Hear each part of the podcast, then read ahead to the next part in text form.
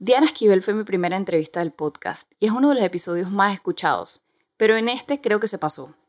Quise entrevistarla sobre algunas preocupaciones que me han escrito padres y madres sobre sus hijos adolescentes. Diana ha trabajado con cientos de adolescentes, jóvenes adultos y sus cuidadores primarios, de manera que nos habla con propiedad de cómo podemos hacer para encontrar un balance entre darles todo y prepararlos para la vida. Aquí nos enseña a identificar cuándo estamos actuando desde el miedo y cómo a veces apoyarlos tiene más forma de límites que de ayuda, pero siempre desde el amor. Y antes de irnos al episodio, te quiero compartir mi emoción, porque al momento de salida de este episodio, o ya está el libro en preventa o ya está en Panamá listo para tu compra. Este libro, Mía, Suya, Tuya, es un retrato de mi corazón, mi historia, traumas, todo con lo chistoso, todo entrelazado pero al final es una historia de sanación y mi recordar a mi esencia. En las notas del episodio podrás encontrar su estatus, cómo comprarlo y bueno, si ya lo hiciste tuyo porque lo pudiste leer, por favor recuerda mandarme tu review para compartirlo aquí en el podcast. Y ahora sí, al episodio, que lo disfrutes. Hola, soy Annie Skilsen y este es mi podcast un espacio de curiosidad y búsqueda para una crianza y vida con intención, en la que desaprendemos, sentimos, crecemos, nos cuidamos y sobre todo amamos a corazón abierto. Acompáñame. Tengo conmigo a Diana Esquivel por segunda vez, por tercera vez en realidad, porque la primera vez que grabamos no se grabó.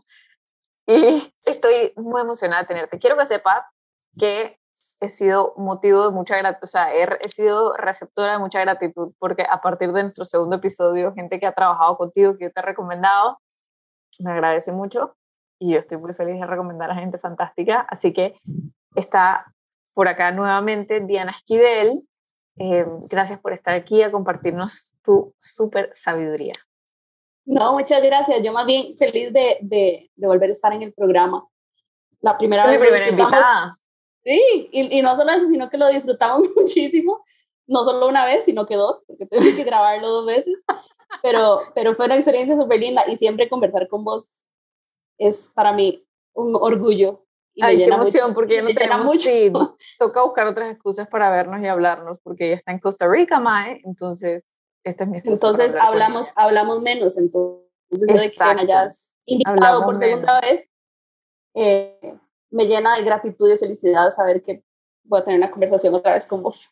Qué bien, qué bien. Y bueno, yo aprender y yo generalmente muy egoísta de mi parte y sobre todo hablando como de mi experiencia, porque como este es un espacio de curiosidad y búsqueda, generalmente mi curiosidad y búsqueda va desde mi lugar de mamá, que soy mamá de niños chiquitos. Entonces, em, pero a veces ustedes, tú que estás escuchando, me comparten preguntas o dudas o momentos difíciles en la maternidad y en este caso me escribió una mamá que, pero como te digo, adoro, adoro, o sea, es una de mis mamás que fue de las primeras temporadas de camp, me escribió eh, porque su antes niño que fue a camp ahora es un señor que está, sabes, en camino a la universidad y ella me escribió con una serie de preocupaciones, todas súper válidas, como que no sabe qué está haciendo y que ella siente que, está un poco perdido y, y yo en mi cabeza, sabes, yo estaba pensando como, o sea, el, el, el, manual y la estructura de todo lo que es nuestra estructura de sociedad, de que los niños tienen que decidir qué van a hacer por el resto de su vida a los 18 años, cuando yo todavía no sé lo que quiero hacer. O sea, acabo de volver a empezar todo. Sabes, como que me parece un poco rudo y mucha presión que ponerles, pero a la vez como que yo no sé si es que yo tiendo a ser muy suave, mi esposo piensa que yo tiendo como a ser muy suave, como que, no sé. Entonces, por eso le escribí a Diana y le dije, me parece que esto es un tema interesante para hablar, porque yo, hay una línea muy delgada entre, entre, ¿sabes?, dejarlos. Y yo a veces vuelvo a Elizabeth Gilbert en el libro ese Big Magic que te recomendé, que ella dice como que mis papás siempre fueron muy laxos conmigo, pero siempre me dejaron muy claro que no me iban a mantener. Entonces como que tú puedes hacer lo que se te dé la gana, pero después de los 18 años espero que tengas como alimentarte. Entonces, sí hay como una línea muy delgada entre ser muy laxos, mantenerlos, no mantenerlos, echarlos al agua, ¿sabes? Como que, ¿qué es? Entonces, de ahí parte nuestra conversación y bueno, por supuesto, Diana tenía 700 ideas que yo decía, vamos a ver cómo podemos meter todo esto en un episodio. Em, y partimos del punto de que ya nosotros grabamos un episodio, entonces vamos a tratar como yo quiero aprovechar y exprimir al máximo esta naranja de sabiduría, que es Diana, no quiero pedirle que repita todo lo que grabó en el episodio 2, que es uno de los tres episodios con más escuchas de todo el podcast, para que sepas. Ay, ¿en serio? Sí. Qué lindo. Y, y bueno, nada, eso es, em, eh, o, sea, ese episodio es valiosísimo y básicamente invitándote yo aquí a, a que lo escuches, es un episodio, te lo estoy poniendo en las notas del episodio, es un episodio que habla sobre también surgió una pregunta de una mamá que decía, ¿cómo, o sea, mi hijo está deprimido, mi hijo no quiere hacer las cosas, mi hijo está desmotivado, nada lo motiva? Y Diana nos contaba sobre cómo acompañar a nuestros hijos, más no pavimentarles el camino, más no, ¿sabes?, evitar que sientan, ¿sabes? Como que nos, nos, nos habló mucho de cómo acompañarlos en el viaje sin debilitarlos y fortaleciéndolos como seres humanos, preparándolos para la vida. Eh, el capítulo, eh, ese episodio es espectacular, te lo recomiendo mucho y vamos a partir desde la premisa de que ya escuchaste ese episodio. Así que cuéntanos qué opinas sobre cuando nosotros los padres sentimos que nuestros hijos están como perdidos, están como divagando, como que no se toma las cosas en serio, solo quiere fiestar, lo único que le importa es salir con los amigos, pero su futuro y bla, bla, bla, bla, y todas esas cosas que nacen desde el amor con miedo. Mm, o sea, ambos. Tienen amor y miedo. Eso era justo lo que, te, lo que te iba a decir, porque yo creo que eso es una sensación que todos tenemos como papás, ¿verdad? Desde, desde que están chiquitines como los tuyos y los míos hasta que en cada una de las etapas que ellos van viviendo, siempre nos vamos afrontando a diferentes retos o diferentes cosas que nos despiertan a nosotros como papás. Inseguridad, ansiedad, miedo, etcétera. Y yo creo que esa es parte, o, por lo menos esta pregunta que, que, me mencionabas de esta mamá, que es muy común, por cierto, por si la mamá lo está escuchando, que esté tranquila, porque es la, la pregunta más común o, el susto más común que tienen, que tienen los papás en esta etapa de transición entre, entre dejarlos donde dejan de ser míos y empiezan a ser del mundo. No sé si, si me voy a entender. Y, y llega, y llega un, un miedo grandísimo de uno como papá que está más asociado a mí que a ellos.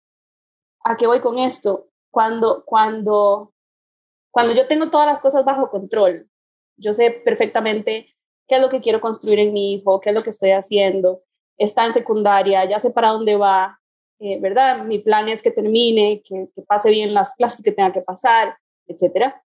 Cuando hay un momento de cambio, se me sale un poquito la dinámica de control, porque no sé lo que sigue, hay mucha incertidumbre. Entonces yo como papá me siento muy vulnerable. ¿Por qué? Porque mi miedo más grande como papá, o la mayoría de, de los papás con los que he conversado, el miedo más grande, cuando empiezo a indagar de cuál es el tema más profundo, es un miedo a que ellos no salgan adelante, ¿verdad? Un miedo a que, a que, a que no logren ser felices, que no logren construir su vida, a que no logren sus proyectos. Entonces, me asustan sus decisiones, me asusta la forma en que los van a afrontar. Entonces, yo me siento muy vulnerable porque yo como papá no quiero que mi hijo viva eso. Y cuando yo me siento muy vulnerable, entonces aparece la ansiedad. ¿Y qué pasa si pasa esto? ¿Qué pasa si pasa esto? ¿Qué pasa si se dedica a tomar guaro y no pasa sus clases? ¿Qué pasa si se queda en todo? ¿Qué pasa si lo echan de la universidad? Y todas esas ansiedades y miedos me hacen sentir a mí muy inseguro. Y hasta dónde llego también. Es como que a veces, ¿sabes? Hay tanto poder en el no hacer, pero, o sea, cuando digo no hacer y digo que se estrelle y ver qué pasa, o sea, como que es tan, aún le entra la ansiedad de, un día me despierto pensando que lo tengo que apoyar y otro día me despierto pensando que, que, que mejor que se, que se estrelle solo y, o sea, y, y por eso te digo y por eso te digo que al final lo más importante es el trabajo mío como papá ¿Por qué? Porque cuando yo me siento vulnerable y me siento ansioso, como digo, como este ciclo de donde pierdo el control, una de las reacciones normales de papá o de ser humano es controlar para yo sentirme seguro, para yo sentir que las cosas están saliendo como tienen que salir. Entonces empiezo yo a direccionar el camino de ellos. Tiene que hacerlo así, tiene que hacerlo para acá, no puede salir, no puede hacer esto, empiezo a controlar el mundo de ellos. ¿Qué pasa cuando yo hago esto en una relación? Sea la que sea no funciona. Porque ninguna relación funciona, ninguna relación funciona con control. las relaciones funcionan y la base de una relación es la libertad. No funciona si yo no me siento libre de ser quien soy. Entonces, yo creo que la parte más importante es yo como papá preguntarme qué es lo que a mí me asusta, qué es lo que a mí me preocupa. Y como te digo, normalmente cuando tiendo a ahondar en el tema, la conclusión a la que llegamos es que me preocupa que, que no sea nadie, que no, que no salga adelante. Ahora, como decís vos, ¿cómo, ¿cómo hago para ayudarle? Y es muy parecido a lo que hablamos en el capítulo 2. Yo no puedo tomar el control de sus decisiones, pero puedo ayudarle e incomodarlo para que él empiece a tomar las decisiones que considera mejores. Por ejemplo, si yo veo que está evadiendo tema universidad y se está enfocando en fiesta, fiesta, fiesta, fiesta, fiesta, y yo necesito que él se empiece a enfocar un poquito más para que empiece a tomar decisiones de lo que viene, entonces le recorto un poquito los recursos y lo empiezo a incomodar, ¿verdad? Porque un muchacho al final funciona incomodado. Todos funcionamos incomodados. Mientras yo tenga la comodidad, todo bien, pero cuando ya me empiezo como a incomodar, entonces me siento obligado a actuar, ¿verdad? Porque me empezás a, entonces, por ejemplo, si es mucha fiesta, entonces le empiezo a bajar los, los recursos. Es que ya no te puedo pagar la fiesta porque ya estás grande. Entonces he forzado a buscar un trabajo o a irse a la universidad o a hacer un plan de vida. Pero yo no lo hago por él. Yo lo voy incomodando para que él vaya tomando esas decisiones. No sé si me voy a entender. Totalmente, totalmente. Me estás despertando todo lo que acabo de vivir escribiendo el libro. Porque una de las cosas grandes que aprendí, porque eran cosas que como que no sabía, pero escribiendo fue que las aprendí. Y es que cuando yo estuve como en, en esa sensación de abandono, de, de mi, que sentí que me abandonó mi papá, que, que mi papá, por ejemplo, aquí, esto me da estas cosas, me dan vergüenza hablar, pero, pero bueno, está todo en el libro, así que, así que ya, ya igual. Ya ni modo, era como que mi papá me llevaba shopping a Miami y, y todas estas cosas. En lo que llegó mi madrastra la foto, la madrastra mala, con la verruga en la cara. Cuando llegó la madrastra mala la foto, que ya ya me dio permiso para hacer la villana en mi historia, ella, sabes, se me acabaron todas las fiestas. Se me acabó, tuve que conseguir un trabajo. Mi papá me dijo, yo te doy eh, una mesada mientras trabajes. Y yo, ¿qué contradicciones esas? Si ya trabajo, no necesito mesada. Y entonces, te doy un carro, pero te tienes que pagar las llantas y todas esas cosas. O yo te doy, no sé qué, ¿sabes? Como que, que cualquiera escuchando eso dice, ¿cómo te doy un carro? ¿sabes? Pero en ese momento había una pataleta abierta porque pues todas mis amigas tenían estos, ¿sabes? Y, y, uno comienza como a compararse, probablemente se compara con los que les dan las cosas fáciles. Entonces, mirando para atrás, yo siempre, entonces ya ahí comencé a agarrarme de las ramas. Como no estaba mi mamá, yo me agarraba de las ramas que representaban a mi mamá, por ejemplo, a la gente que me iba a pobrecitear, la gente que me iba a pintar a mi papá como el malo de la película y sobre todo a Katia, ¿sabes? Como, claro, es que ella es una bruja, no sé qué, la, la, la, está haciendo todas estas cosas, pobrecita Ana Mari, pobrecita Ana Mari, pobrecita Ana Mari.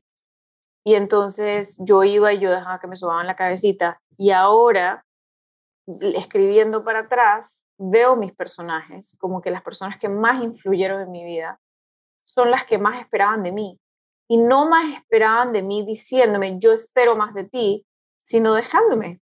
Como, ay, sí, qué cagada. Y ya, ¿sabes? Como, bueno, pero cagada, pero como que yo creo que tú puedes, ¿sabes? Como que nunca, o sea, la gente que hoy día yo veo hacia atrás, que me hizo quien soy, es la gente que me trató con la dignidad de saber que yo puedo. Y, no todos tenemos la misma realidad y las mismas oportunidades y los mismos recursos para salir adelante. Y si es verdad que nosotros a personas les, les damos la mano, les damos una beca, les damos esto, les damos lo otro, pero al final del día sabemos que, que el daño más grande que les podemos hacer es cargarnos. Y creo que, que esto, no sé, como que para mí es uno de los temas más, o sea, uno de los aprendizajes más grandes que me dio el libro fue eso, o sea, entender que las personas que más me apoyaron fue las que en, ese momento se sentían que eran las que menos me estaban apoyando. Y, eso te iba a decir, porque al final el rol de tu madrastra es que en ese momento tal vez no lo estabas percibiendo de esa manera, es, es el mayor gesto de amor. Porque a veces, a veces confundimos el, el, el control con límites, ¿verdad? Que, que, que, era parte de lo que te estaba diciendo antes, ¿verdad? Yo, yo uso el control para yo sentirme seguro y es una forma de, de ponerle límites a mi hijo, entre comillas, pero eso no necesariamente son límites. ¿verdad? Y los límites son formas en donde yo te voy incomodando y te voy cortando ciertas cosas y te voy haciendo vivir carencias para ir formando tu carácter. Y eso lo hago como un gesto de amor, ¿verdad? Que tal vez fue lo que hizo tu, tu, tu madrastra en ese momento. Que obviamente los muchachos a veces les cuesta mucho entenderlo, pero es la, es la forma más linda o, o, o, de, más, de amor más profundo que uno le puede dar a un hijo, ¿verdad? Porque, porque al final lo que voy haciendo es moldeándote, moldeando tu carácter. Si yo veo, por ejemplo, que tus decisiones no necesariamente son las que a mi parecer te podrían llevar adelante o que te podrían meter en un camino que no es, entonces yo te voy poniendo ciertos límites para que te veas forzado a cambiar o a mejorar en ciertas cosas. Como por ejemplo eso, ¿verdad? Te doy un carro, pero manténgalo. Y como, uff, ¿y ahora cómo lo mantengo? ¿verdad? Entonces tengo que buscar trabajo, tengo que hacer esto, y eso me va formando a mí como ser humano. Y es muy difícil esa, esa, ese balance porque hemos ido aprendiendo socialmente también que, que, que estos límites, obviamente la reacción de los muchachos o la reacción de mis hijos no necesariamente es la mejor o, o, van a mostrar felicidad, ¿verdad? Lo que van a hacer es enojarse, cuestionarse, etc. Y nos han metido, o por lo menos a mi criterio, eh, mucho la idea de que, de que si los hijos sufren, es mi responsabilidad. Que no sufran. Ese ejemplo lo hago de Non Doyle, de Untamed. Dicen como que por alguna razón nos enseñaron que, que, tener un hijo se aprendía cuidando un huevo y el huevo no se puede quebrar. Y es como no, todo lo contrario. O sea, el huevo se tiene que quebrar para que sepa que está hecho. Ahora, casualmente, antes de, de, de empezar la llamada con vos, estaba con una mamá y, y, su, y su expresión fue, yo ya estoy agotada, o sea, es que yo no puedo con todo, ¿verdad? Y parte de lo que yo le decía es para qué está asumiendo todo. Que yo no les puedo decir que no, porque la culpa, porque decirle que no me hace sentir como una mala mamá. Y esa es precisamente el mensaje que, que, que hemos recibido y que creo que se ha romantizado mucho también, ¿verdad? En, en redes sociales, en Instagram, si, si vos seguís eh, personas que trabajan con, con niños o mamás o lo que sea, siempre el mensaje es, mis hijos están contentos, mis hijos están felices y, y yo estoy haciendo todo para que sean así. Entonces, ¿qué pasa cuando les digo que no? Y lloran y se tiran al suelo y me dicen que soy una pésima mamá. ¿Qué pasa conmigo? Me cargo de culpas. Entonces termino cediendo para que ellos estén contentos, para yo no sentir culpa, pero ¿qué está pasando al final con la formación de ellos? que todos los seres humanos necesitamos límites y los límites son una forma de, sentirnos amados. mira, acabo de encontrar este, este eh, wow, lo acabo de sacar de mi mochila. Y es, alguien, me dijo esto el otro día, decía, y lo dio en inglés, después lo tradujo, dice, boundaries are structures to hold emotional truth.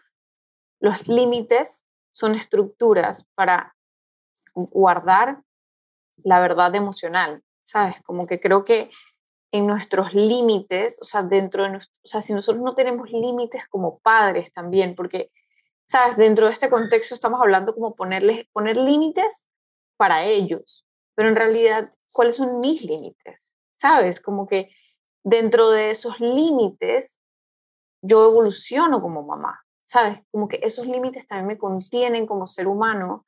Por ejemplo, mis límites son que yo necesito tiempo sola. O sea, yo necesito tiempo sola, no solo de mis hijos, de mi, de mi esposo, o sea, yo necesito tiempo sola, em, de, mi, de mi familia, de mis amigos, de todo el mundo. O sea, yo necesito, o sea, por el otro día me fui una noche sola a un hotel, o sea, y esos son, cada uno tiene necesidades diferentes.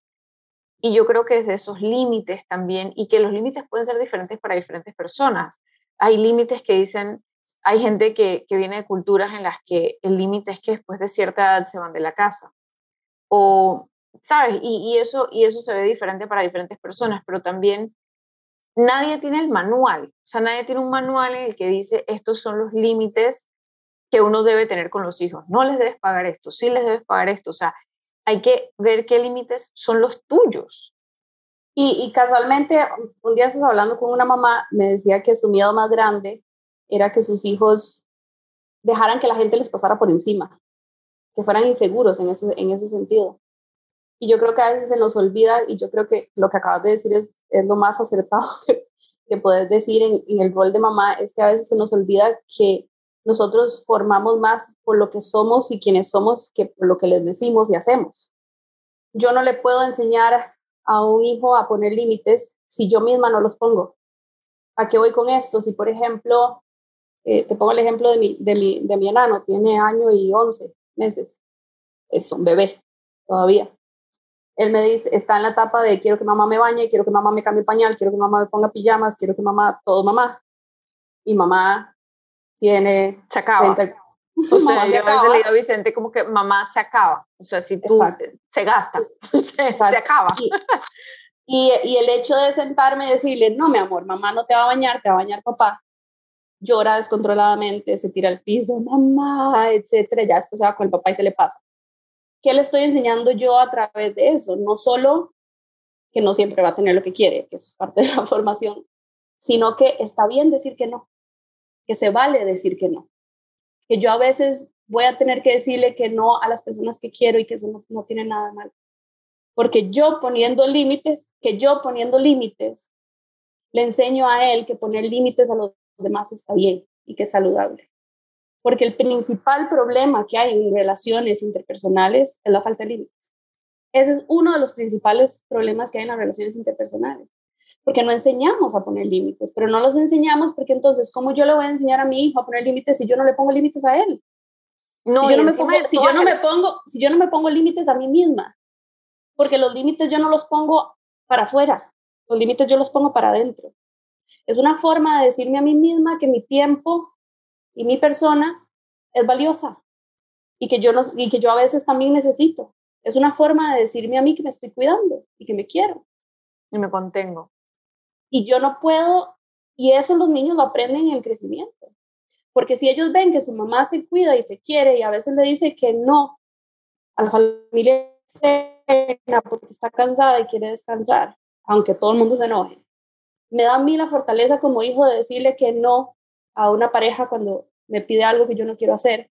Me da la fortaleza de decirle que no a, a un amigo cuando, cuando, cuando se está sobrepasando en ciertas cosas o, o está poniendo sus necesidades por encima de las mías. Porque le estoy enseñando con el ejemplo que yo tengo necesidades y que yo soy el único responsable de cuidar esas necesidades. Aunque a veces el otro se ponga triste, aunque el otro a veces se enoje. Te voy a hablar de un ejemplo, contro, no sé si controversial, eh, pero por ejemplo, estaba pensando el otro día como de cuando yo, yo tengo unos temas con la comida, o sea, tengo, pues, yo sé que tú también tienes tu alergia al, trigo, por mucho tiempo yo comía cosas que sabía que me iban a inflamar esa noche por no ofender a la persona que lo está, que lo cocina, ¿no? Entonces, muchas veces le decimos a nuestros hijos como, pero duré todo el día cocinándolo. ¿Sabes? Cómete ese plato porque te lo hice con mucho amor. Y entonces uno comienza como a... Eh, y ahí es donde está la línea, ¿no? Pero eso tiene que comer porque yo lo hice y ta, ta, ta. Y bueno, y viene un tema de hambre o, no hambre. Eso, eso, eso, tiene su propio episodio. Es un episodio que grabé con, con Verde y Rebelde. Pero a lo que quiero llegar es eh, el momento en el que les rompemos el instinto y les decimos, tú deberías hacer esto para hacerme sentir a mí mejor versus lo que te hace sentir a ti mejor. Exacto. Y a veces, por lo general, hacemos esas cosas porque son las que nosotros mismos nos hacemos a nosotros mismos. Porque son las reglas que yo misma me he puesto a mí. Porque no voy a hacer sentir. Y esas reglas vienen probablemente de mi formación, de que mis papás me enseñaron a mí. Una de las estrategias que yo uso, y, y casualmente la uso mucho con mi esposo, porque él me preguntaba por qué mi hijo responde de ciertas maneras conmigo y con él responde de otras. Entonces yo le decía, a mí lo que me ha servido, mi clave, ha sido trátelo como si estuviera lidiando con un amigo suyo de su edad.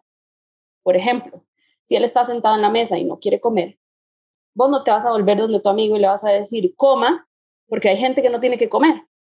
Coma porque yo se lo cociné con mucho amor y si usted no se lo come yo me voy a sentir pésimo. ¿Qué le dirías a un amigo tuyo? De que tranquilo, que si no tiene hambre no pasa nada. Exacto. ¿Por qué? Porque porque es un ser humano que merece el mismo respeto y la, y la, y la misma, digamos, cotidianidad. Si él, por ejemplo, tiene moquillos y vos llegas de la nada y le quitas, es como que yo esté sentado en un sillón y llegue alguien y, de la nada me la nariz. es como, ¿qué está haciendo? ¿Verdad? Es, es como ese respeto Entonces, cada vez que yo le limpio la nariz, le digo, mi amor, voy a agarrar un papel y te voy a limpiar la nariz, está bien.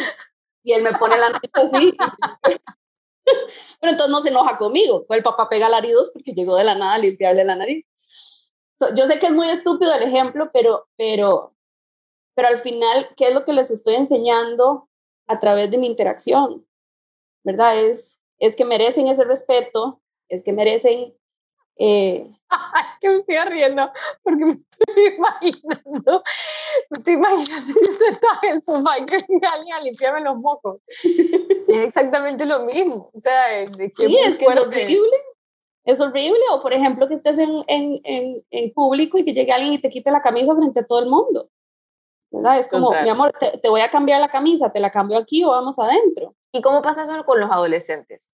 O sea, pensando que, por ejemplo, la persona es que, es, es, que es, exacta, es que es exactamente lo mismo que pasa con los muchachos. Por lo general, el, los, los, los roces que hay entre adolescentes y papás es porque los, por, por, el, por el comportamiento o la creencia de que, uno, siguen siendo niños y dos, de que soy yo el que dirige el, el barco.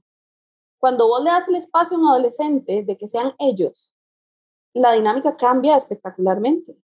Porque a veces yo quiero que hagan las cosas a mi manera, a mi estilo y porque yo lo digo. ¿Por qué tiene que ser así? O sea, enfoquémonos en el objetivo. ¿Qué es lo que tiene que hacer? Eh, no sé. Que le vaya bien al colegio. Estudiar. estudiar, ok. Hágalo como le dé la gana, pero hágalo. ¿Me entendés? Eh, el cuarto tiene que estar así, tiene que poner el paño en su lugar y tiene que hacer esto es el pleito más grande, es el cuarto, ¿verdad? Porque siempre está desordenado. Ok, el cuarto tiene que estar ordenado todos los días a tal hora. Hágalo como usted le dé la gana, a la hora que quiera, pero hágalo.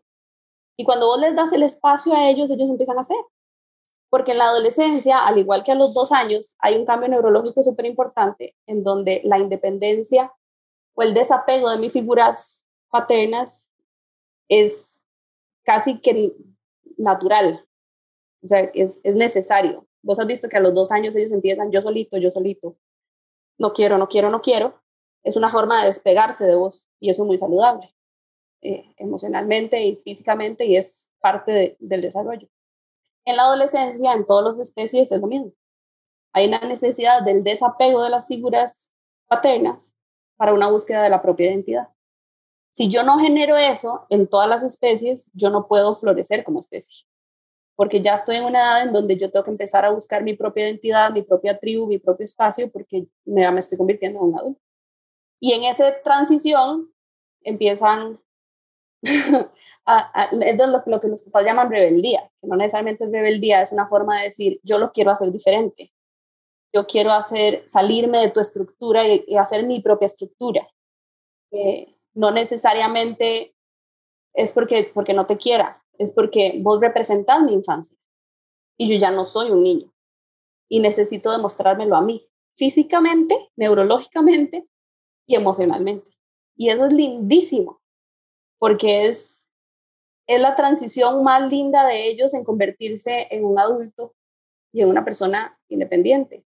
¿Qué pasa si yo no los dejo? Y sigo insistiendo a que tienen que hacerlo a mi manera, a mi estilo y a mi forma me, matan a mí, nos matamos entre los dos. Es que no funciona. Ahora, tampoco lo puedo dejar completamente libre porque no está listo.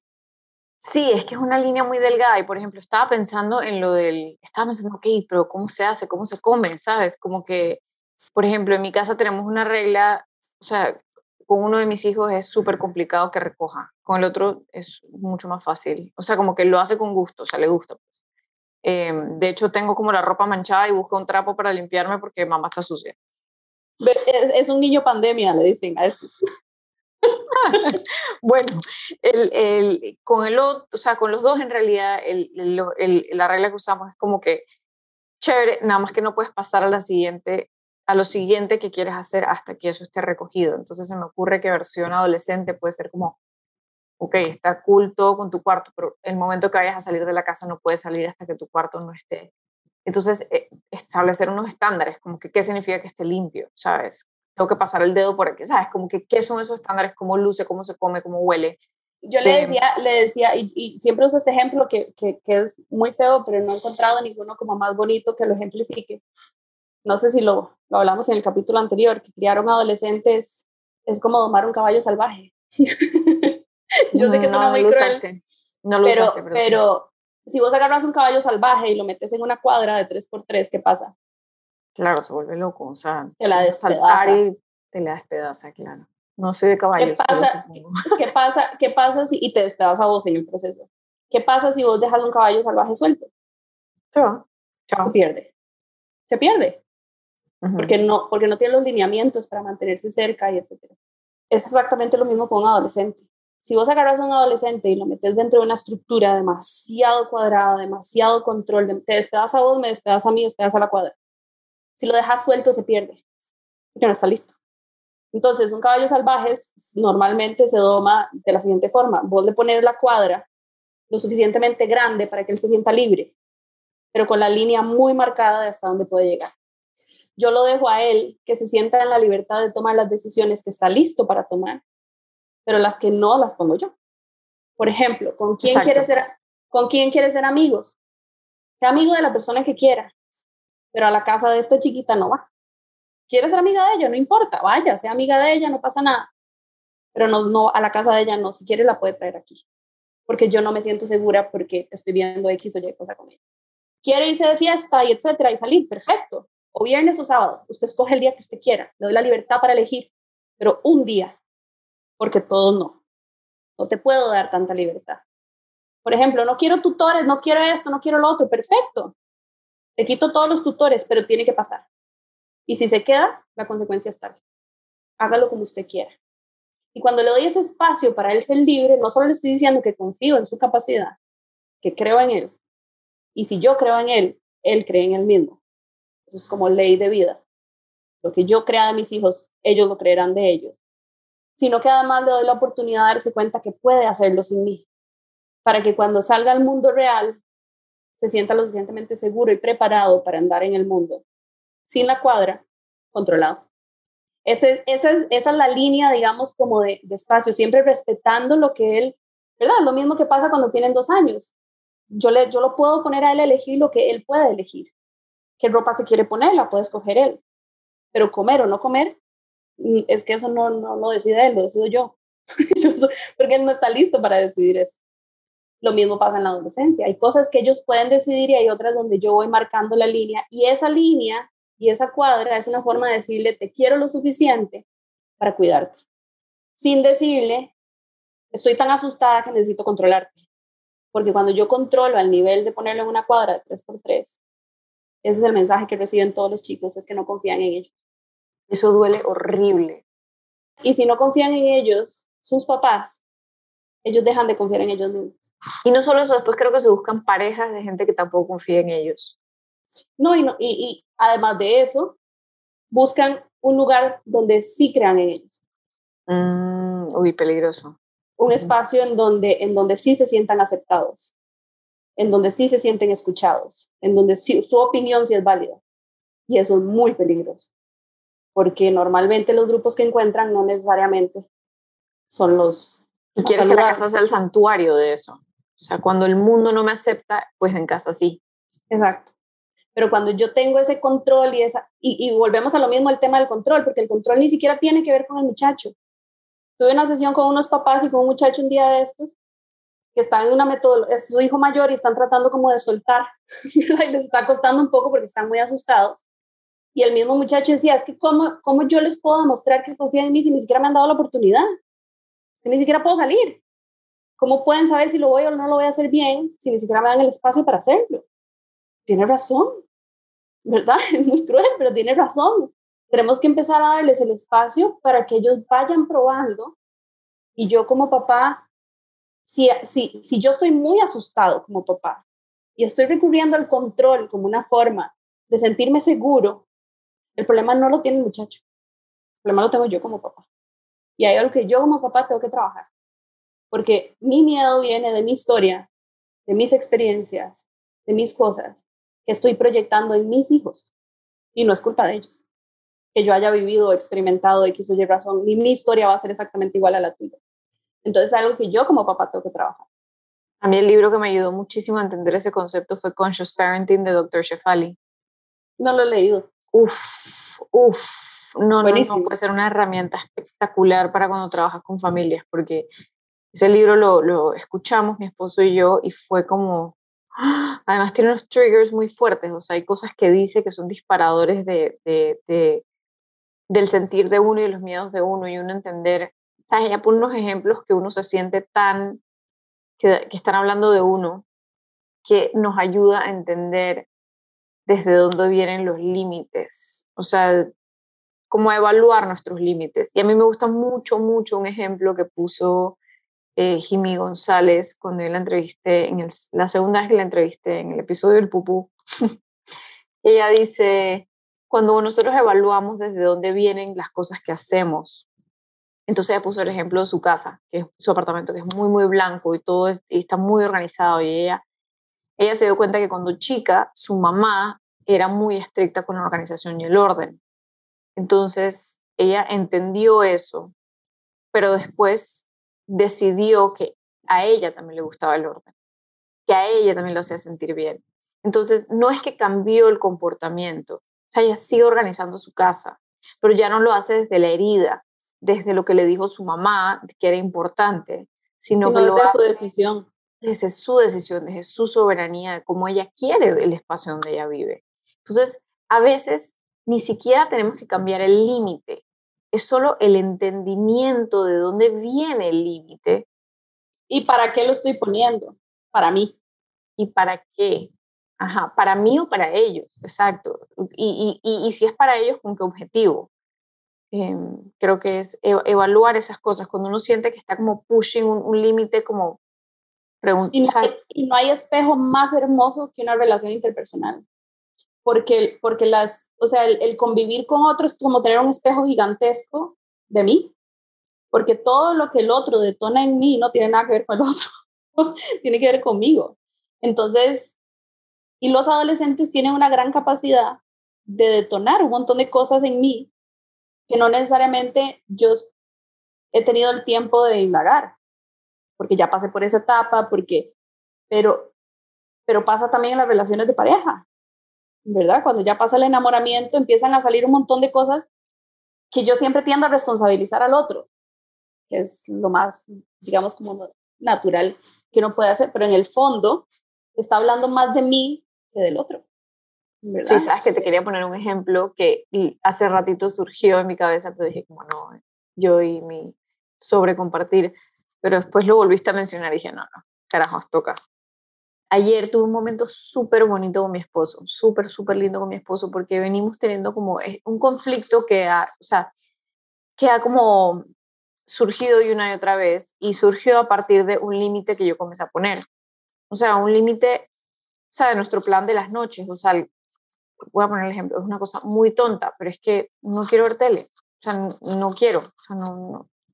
Entonces digo, es un plan que hacíamos juntos, eh, pero no tiene, o sea, sabes, como que no quiero ver cosas que no me hagan sentir bien. Por ejemplo, vi Ted Lasso completa, la disfruté muchísimo porque veo Ted Lasso y me siento súper bien después de verlo, o sea, hace mi mundo mejor.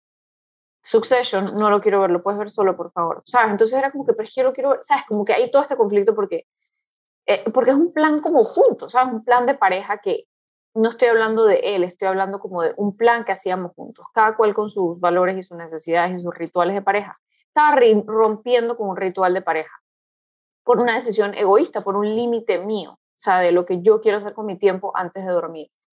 Y después estábamos conversándolo anoche y, no sé, no, estábamos como que, ¿sabes? Íbamos a, a nuestro plan o lo que sea y estábamos como conversando algo así, nos estamos riendo y me dice, me da un abrazo enorme y me dice, a veces me caes malísimo.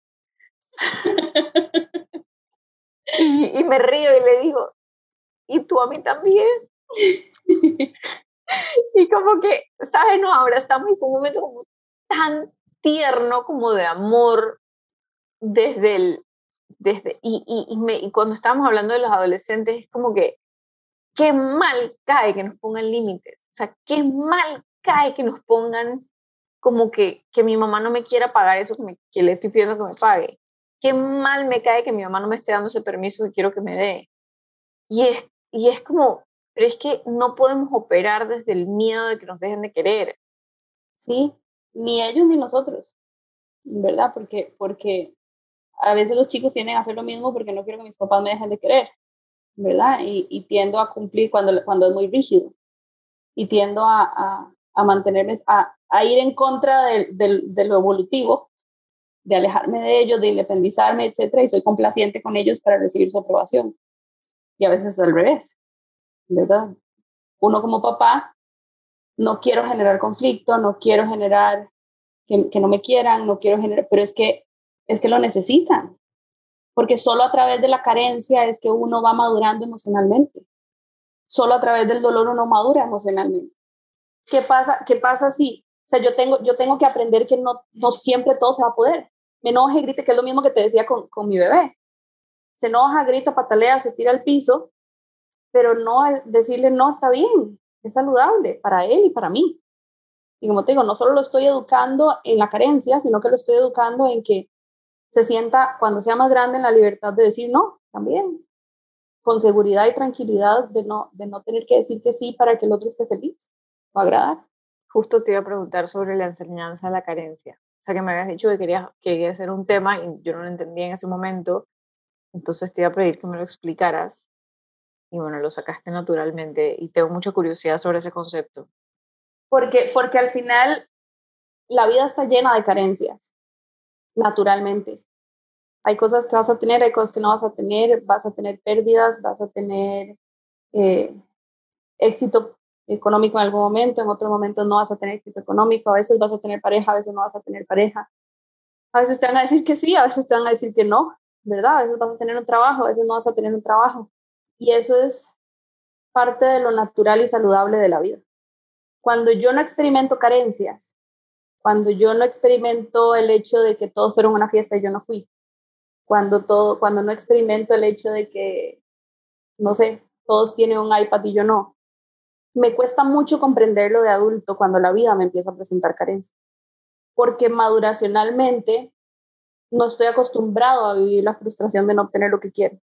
Si yo como papá le doy la oportunidad a mis hijos de disfrutar de lo que tienen y de aprender que a veces no van a tenerlo todo y que eso también está bien. Conforme la vida les va trayendo todas las carencias que la vida les va trayendo, la reacción emocional es distinta. Es más saludable, es más de aceptación, es más de, de desapego, ah, de que la felicidad no está ahí, de que yo no necesito eso para estar bien, de que eso me ayuda o, o me llena de satisfacción algunas veces, pero no tenerlo no quiere decir que no voy a ser feliz también. Entonces, darle la oportunidad a los chicos, por ejemplo, de que a veces no tengan a mamá para ir a bañarse, ¿verdad? Les da el espacio a ellos de entender, uno, que mamá no va a estar siempre, ¿verdad? Y que está bien. Y dos, que cuando la tengo es muy lindo también. Entonces les genera ese, ese balance. ¿verdad? Que también pasa es que, es que son desagradecidos. Esa es una queja muy frecuente, que son desagradecidos. Y, ¿Y por, por ejemplo, Claro, o que son merecedores. Ese es como el otro lado de la moneda, pero es como más de lo mismo. Y también otro comentario que he escuchado que se me hizo muy parecido a lo que estás, eh, un comentario, es que cuando están eligiendo el colegio, sus hijos dicen como, no, no sé si me gusta que mi hijo esté rodeado de, ese, de esos niveles de, yo qué sé, de gente afluente o lo que sea, y, y ellos no tienen ninguna de esas cosas, ¿sabes? Mi hijo va a ser como el que, el que no tiene X o Y. Y entonces es como, pero, pero eso está ok. ¿Sabes? Como, no es que también depende, depende de cómo se lo presentes y depende de cómo lo veas vos. Porque si vos lo presentas como, es que nosotros pobrecitos, porque no tenemos esto, porque sí, mi amor, ellos tienen todo esto y nosotros no, eh, es muy diferente a, sí, hay gente que tiene un montón de cosas y si uno se esfuerza mucho puede llegar a tener. ¿Me entendés? O sea, depende también de cómo, cómo uno, como adulto, por eso te digo que uno educa más por quién es que por lo que hace, porque ellos van a afrontar la situación como nosotros la afrontemos. Si yo me siento cohibido, intimidado, porque una persona tiene más que yo, probablemente lo voy a transmitir aunque mis palabras digan lo contrario. Entonces, lo importante es yo estar consciente de que eso no necesariamente es un problema para mí para que no se convierta en un problema para él. Claro, o si yo dejo de ir a la playa porque todavía no tengo el cuerpo para el bikini, entonces le estoy pasando el mensaje a mis hijos de que si yo no tengo el vestido de diseñador, no voy a poder ir a esa fiesta. Y es como, no, vaya como, lo importante es o sea, ir y bailarla. Casualmente, eh, ayer me salió este sobre la carencia, un mensajito que dice, la carencia es una oportunidad para crecer y para madurar. La falta, la ausencia, la necesidad material o afectiva es una realidad de la vida. No se puede tener todo lo que se necesita o se desea cuando lo queremos. La carencia en la vida te ayuda a desarrollar la tolerancia y la paciencia ante lo que la vida te va trayendo. Entonces, ¿cómo yo educo a mis hijos en eso? Haciendo que vivan carencias también, sin llevarlos a un extremo, ¿verdad? No es que entonces no sale ningún fin de semana para que no, pero que no vaya a una que otra fiesta. Nada pasa, ¿verdad? Decirles que, que no cuando están llorando porque quieren un juguete en el supermercado, no, mi amor, y no tengo que justificárselo. No te lo voy a comprar porque no. No es que, no, porque no tengo plata o porque no no sé qué, y es como que, pero es que todo eso es mentira. Mira, es mentira. No, no te lo voy a comprar porque en este momento no estamos comprando juguetes. No venimos a eso. Llora, grita, patalea, se tira. Sí, mi amor, está, tienes toda la razón de estar molesto, pero igual no te lo voy a comprar. Igual con un adolescente, ¿verdad? Es, quiero ir a la fiesta. No, mi amor, hoy no vas a ir a la fiesta. Y eso sí, o sea, buscan una justificación y una explicación. y eso sí no te dejan en paz hasta que les expliques por qué no. Ok, okay no vas a ir porque ha salido un montón o porque yo ya no quiero que hoy vayas a esa fiesta o porque no me siento con ganas de ir a llevarte y traer. Pero si me llevan y me traen y no sé qué, no, no vas a ir, ya, X. Se va a enojar, va a gritar que son la peor mamá del mundo, etcétera. Sí, está bien, estás enojado. Es todo el derecho de estar enojado, pero igual no vas a ir. Entonces, ¿quieres que vayamos a comer o quieres quedarte aquí o quieres que vayamos a una peli? ¿Verdad? Es como, como como darles el espacio a vivirlo para que ellos vayan desarrollando la tolerancia contra eso, porque la vida va a traerles eso a lo largo del camino. Y a veces, lo, y los límites naturalmente los llevan a entender las carencias, porque a veces te voy a decir que no y a veces te voy a decir que sí, y eso está bien, y eso es normal. Qué hermoso. Te quiero dejar ahí y después quiero que me pases esa cita para ponerle unas notas del episodio. Y te quiero agradecer mucho, mucho, mucho por tu tiempo y de verdad, me encanta conversar contigo y este no es, no, ya no es el primero y, y espero que no sea el último. No, ah, gracias, gracias a vos. A mí estas conversaciones, vos sabes, y podríamos alargarla a tres horas. 100%, 100% podríamos durar. Este, a mí lo que me maravilla de hablar con, con Diana es cuando me cuenta como, sabes, de las experiencias de los padres, de los niños, sabes, como que me va preparando para eso que viene, que mucha gente le tiene terror y, y, por ejemplo, yo a veces a mi esposo, ¿sabes? Cuando, cuando quiere poner límites de cierta una u otra manera, le digo como, piensa que eso no lo vas a poder hacer cuando sea adolescente y el reclamo va a ser el mismo, ¿sabes? Como que mucho de este trabajo de cuando están chiquititos, yo lo siento como preparación para la adolescencia porque es, es como esa búsqueda del límite y no te voy a cargar o sea, no te voy a llevar allá cargado solo porque te puedo cargar, porque después no te voy a poder cargar. Entonces, tenemos que generar un discurso en el que, en el que yo te pueda establecer los límites sin faltarte el respeto o sin abusar de mi de nuestra disparidad de tamaño, ¿sabes? Em, entonces, siento que también mucho el trabajo em, de las conversaciones sobre adolescentes me sirven a mí para sentar esas bases y hacer las mismas cosas, pero a esta edad. Y funcionan perfectamente bien es muy curioso porque, porque si vos los tratas, o sea, eh, funcionan y al final fluyen. Y antes de, de terminar, eh, una, una de las cosas que no sé si a vos te pasa, que a mí me pasa mucho de, escuchar este tipo de podcast y de, es, es, que uno se llena mucho de información y de conocimiento y de cosas que al final terminan generando mucha frustración en uno, ¿verdad? Porque, porque suenan tan lindo en palabras, ¿verdad? Y, y a la hora de la práctica son tan complicadas que más bien, más, más que ayuda a veces genera más estrés o más frustración o más, que, que ese realmente nunca ha sido, o no quiero que sea, que sea el objetivo de esto. Yo creo que el mensaje más importante que quiero que se lleven es que el trabajo más importante que podemos hacer por nuestros hijos es en ustedes mismos. Es que identifiquen siempre el cuerpo y las emociones son un mecanismo de información impresionante sobre quién soy y lo que debo mejorar Yo no, yo no tengo que cambiar, yo así estoy bien, pero tengo que mejorar muchas cosas de mí, por mi historia, por mis experiencias, etcétera. Pero cuando yo me siento frustrado, incómodo, inseguro, eh, ansioso, estresado, es una señal espectacular de que es hora de mejorar algo, de que hay algo que yo tengo que cambiar. Pero yo, no necesariamente quiere decir que estoy siendo una mala mamá, que estoy siendo, que no estoy llevando el, el, libro al pie de la letra o, o, lo que dijeron en el podcast, ¿verdad? Como tenía que ser y como decirlo, porque todos tenemos metodologías y formas diferentes de expresar. Yo creo que lo importante al final no es la forma en que lo hago, sino la intención con la que lo hago. La forma puede ser la que sea. Es lo mismo que con los chicos, ¿verdad? Ustedes háganlo como sea, pero que el objetivo siempre sea el mismo. Es que ustedes tengan paz y que ustedes se sientan seguros y tranquilos con las decisiones que ustedes están tomando. Porque si genera conflicto, estrés, ansiedad y angustia, quiere decir que hay algo que yo tengo que mejorar en la forma en que estoy llevando mi situación. Y no necesariamente tiene que decir como el libro lo dice, pero tengo que ver para adentro y ver, ok, ¿por qué esto me molesta tanto? ¿Qué es lo que está generando fricción? Puedo ir donde alguien que me ayude a entenderme para hacer una mejor versión para mis hijos, ¿verdad? Porque si, si como esta mamá que me decía, yo no puedo decir que no, pero estoy agotada o que ese agotamiento es una señal de que hay algo que tengo que hacer mejor por mí. Porque si yo estoy bien, ellos están bien. Y a veces estamos tan enfocados en que ellos estén bien que se nos olvida a nosotros y nosotros somos la mayor expresión de lo que ellos se van a convertir. Entonces, si a mí me asusta que ellos no salgan adelante, entonces yo tengo que trabajar en mis miedos para poder guiarlo a él, a que tome las decisiones que le ayuden a hacer, a salir adelante. Pero soy yo, ¿verdad? Entonces, eh, creo que ese es el mensaje que, que, que, quiero como transmitir, ¿verdad? Fielmente a que no hay, no hay un libro de reglas, no hay una forma correcta de hacerlo.